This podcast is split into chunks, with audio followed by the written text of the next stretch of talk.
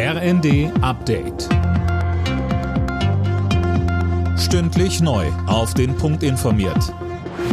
Ich bin Anna Löwer. Guten Tag. Nach der Landtagswahl in NRW befassen sich heute die Parteizentralen in Berlin mit dem Ergebnis. Für die SPD ist der Ausgang eher eine Enttäuschung. Die Sozialdemokraten sind auf unter 27 Prozent abgerutscht.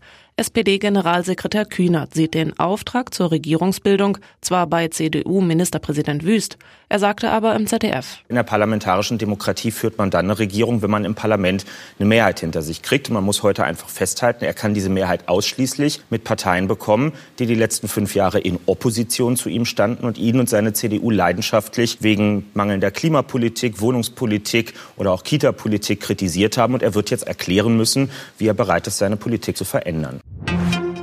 Schweden und Finnland steuern auf den NATO-Beitritt zu. In beiden Ländern beraten heute die Parlamente über diesen Schritt. Die beiden Staaten reagieren damit auf Russlands Angriff auf die Ukraine. Seit gestern läuft die Volksbefragung Zensus in Deutschland. Bundesweit werden mehr als 30 Millionen Bürger zu ihrer Lebenssituation befragt. Für die Politik eine Art Inventur.